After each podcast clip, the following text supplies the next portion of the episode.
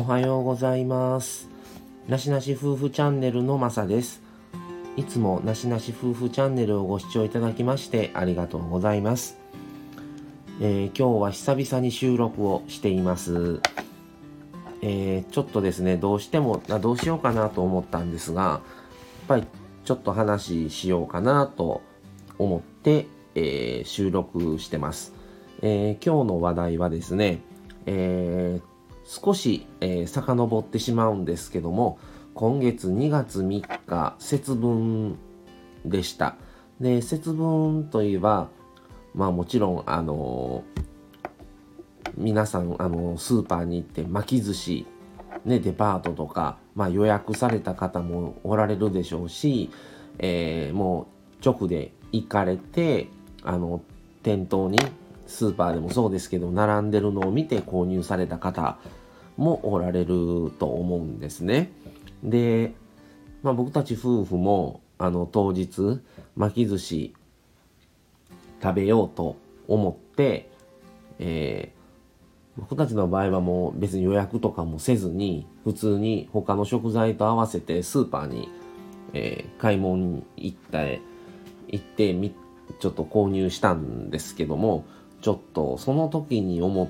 たことがありましてちょその話です。え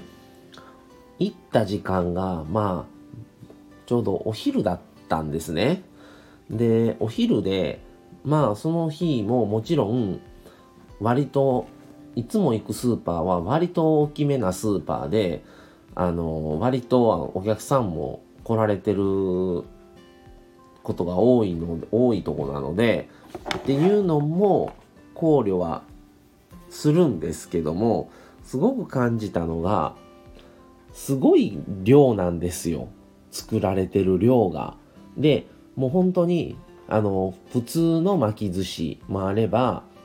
エビエビフライが入った巻き寿司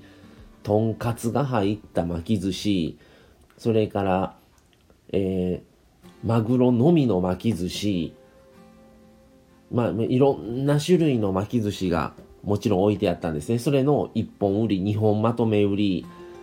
とか切ってる、まあ一口サイズのやつもあれば、違う種類の巻き寿司を2本セットにしたセットとか、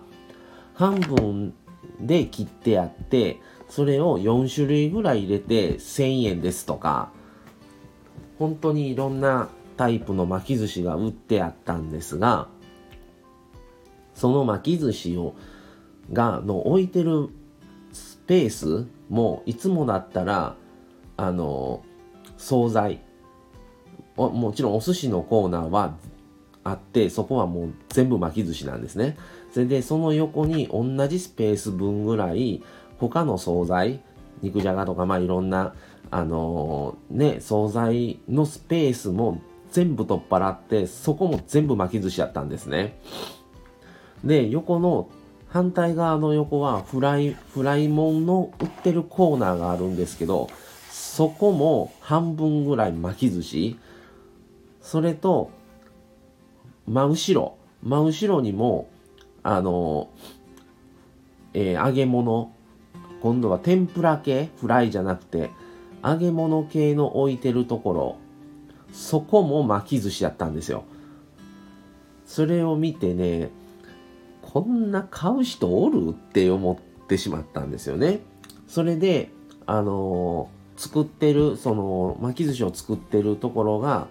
あの、裏、裏方ですね。裏方の場所が、まあ、奥から、奥の方にあるんですけども、またそこから、あの、いっぱいの巻き寿司を積んだカートに乗せて、店員さん、あの、作られてる方が引っ張ってくるんですね。それまたそれ、その店員さんが、またその巻き寿司を積んでるんですよ。で積んでるにもかかわらず、また後ろから別の人も巻き寿司、山盛りの巻き寿司を持ってきてるんですね。で、これ、こんなたくさん消費、売れるの？これ？って思ってしまったんですよ。それがね、ちょっとね、まあ、うちは本当にそんなに食べないので、本を半分ずつに分けたんかな？なんですけどやっぱりあの日常と違ってもう倍ぐらいの金額してるんですよ。巻き寿司も。それねまあもちろん人はある程度来てたんですね。その巻き寿司のコーナーにも。ただ山盛り積んであるのにもまだかかわらずまだ持ってこられててカートで。それで多分あれ昼だったから夕方までまだ時間あるじゃないですか。で多分まだ中でも作られてるはずなんですよね。あれだけ持ってこられてるから。っていうのをちょっと目の当たりにしてすごくこの食品ロス問題をちょっと思うようになっててしまったんですね。で、ねもちろんその売る側としてはいろんな種類が選べた方がもちろん買い手としては嬉しいですし選べる楽しさもあるんですけどそれだけまあスーパーとしては売り切れましたってってならないように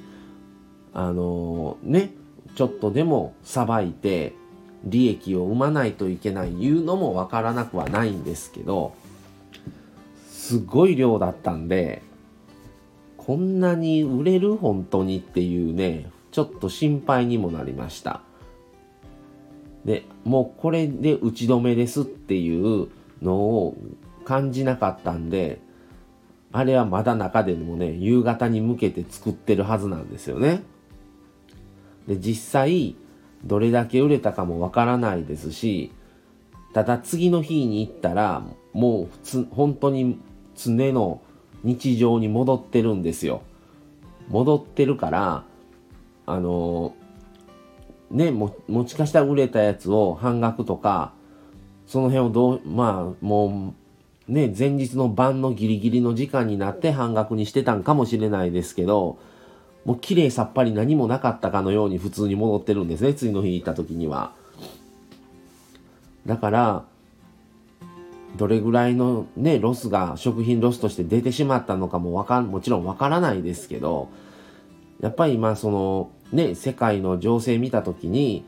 やっぱりあの食べるものがなくってね植えて亡くなってるあのお子さんがねおられたりとかもちろん成人の方もですけどあのそういう方で恵ま食物食物とかに恵まれない国があったりある中であれだけ作って破棄しないといけないかもしれないのに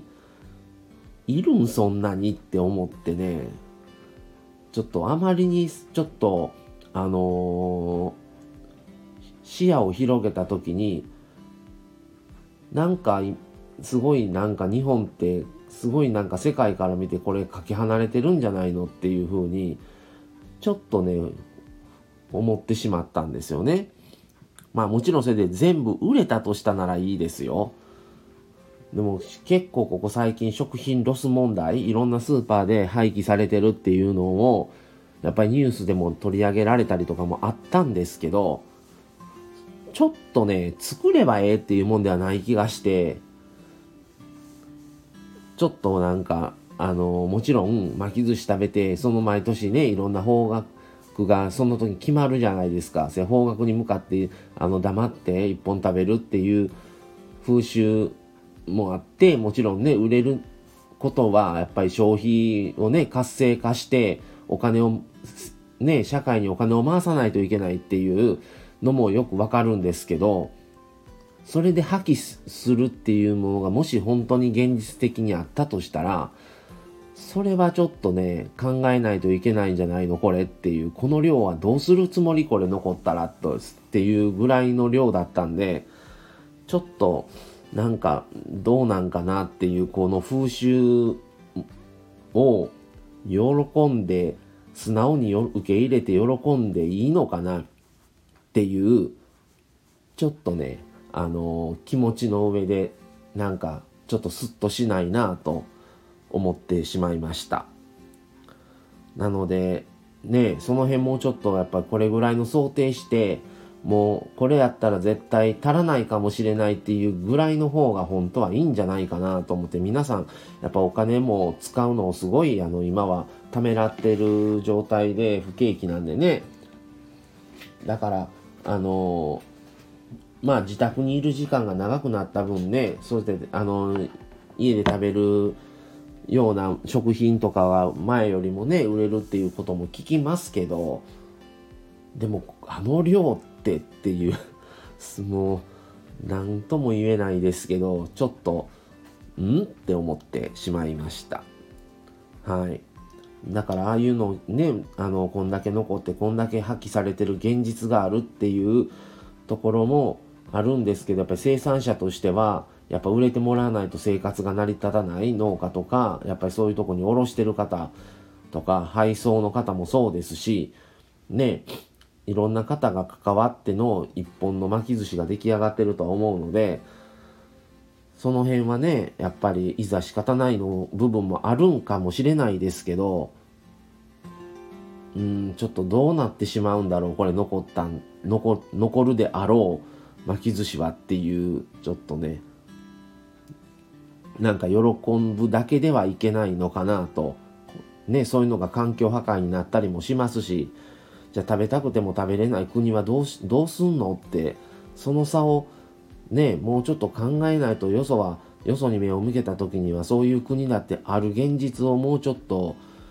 日本としてはもうちょっとあの理解をしないといけないんじゃないのみたいにも思ったりもしてしまいました。はい。ってことでちょっとあの節分なのにちょっと暗いニュー話というかちょっと巻き寿司を買いに行った時にちょっと感じてしまったことをお伝えしました。